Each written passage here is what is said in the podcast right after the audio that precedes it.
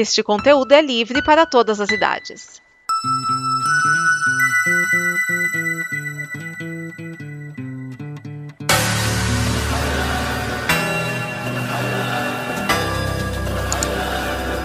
Alô, cambada! Bruno Urbanavícios traz até vocês mais um episódio do Combo Copa América. Este programa sobre o torneio de futebol sul-americano realizado em sua edição de centenário no nosso amado, cansado e maltratado Brasil. Este programa que, como vários outros, de uma ampla grade de programação do conteúdo do amanhã, podcast sobre cultura pop, cinema, música, seriados e até mesmo futebol, como no caso das nossas colegas do Combo Copa Feminina, você consegue encontrar encontrar no site comboconteúdo.com. No caso, combo conteúdo é uma palavra só, sem acento e combo começa com K. Então encerramos hoje, pela Copa América, as quartas de final, com um resultado até surpreendente. Será que a zebra anda solta ainda? Como serão as semifinais daqui para frente? Eu não sei. O caso é que no jogo de hoje, realizado na Fonte Nova, Saudade Salvador, meu amor Bahia, tivemos Uruguai e Peru, que no tempo regulamentar foi 0 a 0 não por causa de uma das seleções.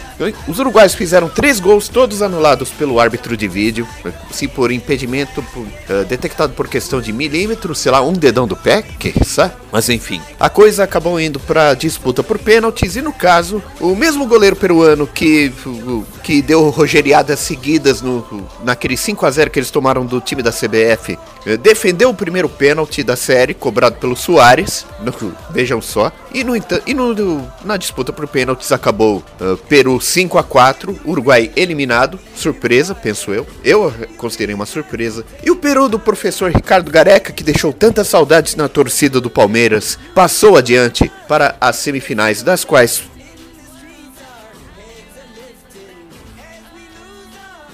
Lembramos a vocês que uh, é possível apoiar o conteúdo do amanhã não só por comentários, mas também financeiramente. Se você quiser saber como isso é possível, é só procurar no Apoia-se, ou seja, apoia.se barra combo, combo com K, fechou?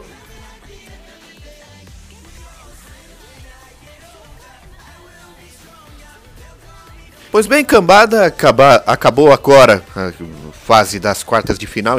Vamos entrar nas semifinais a partir de terça-feira, ou seja, vão ser três dias para descansar de futebol, só assistindo o amistoso meia boca. Ou então, se, se alguém quiser conseguir acompanhar jogos da Copa Ouro, da Copa Africana de Nações, só tem na, naquela Dasna, só dizem que é Dazon, que eu não consigo me acostumar com essa pronúncia, mas enfim. Sim, vamos a eles. Terça, uh, em Belzonte, no Mineirão do Eterno 7 a 1 um, Depois da novela, às 9h30, vamos ter o time da CBF, também conhecido como Seleção Brasileira contra a Argentina, um jogo que aparentemente o professor Adenor Bach, mais conhecido como Tite, esperava muito. O Messi também espera muito. Quem sabe o que vai acontecer, cara? De, sei lá, eu acho que o time da CBF é favorito, até pelo fator casa, até porque a seleção da Argentina é um é um bololô, é uma bagunça uh, gerida por uma associação que é a AFA, que consegue ser mais corrupta, mais bagunçada e mais amadora do que a própria CBF. Mas dentro de campo tudo pode acontecer, tu, muita coisa tem acontecido nessa Copa América, então vamos esperar para ver. E na quarta-feira, também depois da novela, na,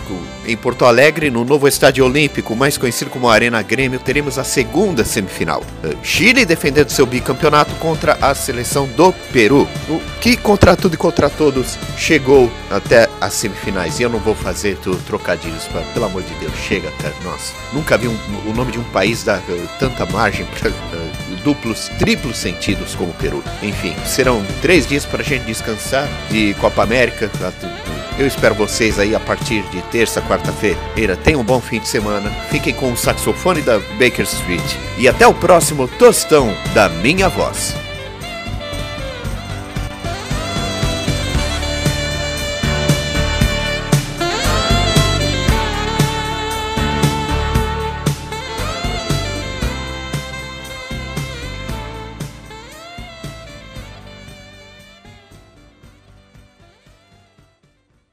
Esta é uma produção da Combo.